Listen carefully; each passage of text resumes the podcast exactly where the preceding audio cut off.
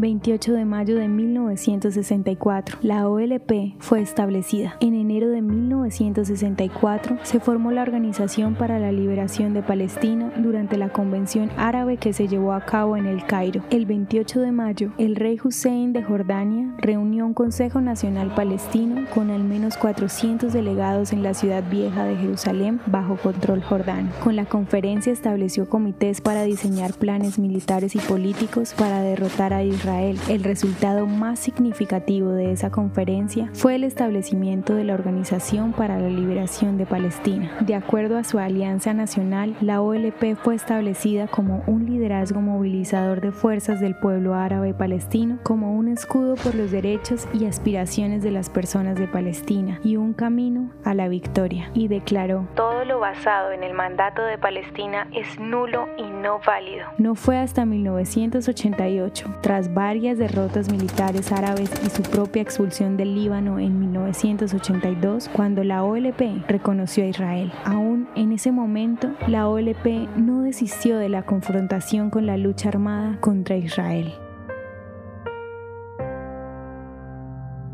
¿Te gustaría recibir estos audios en tu WhatsApp?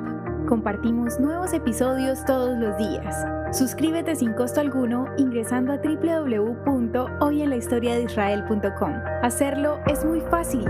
También puedes encontrarnos como arroba hoy en la historia de Israel en Instagram, Facebook, Spotify y otras plataformas digitales. Comparte este audio para que otros conozcan más acerca de Israel. Este proyecto es realizado por Philos Project. El contenido original de hoy en la historia de Israel fue provisto por el Centro para la Educación sobre Israel.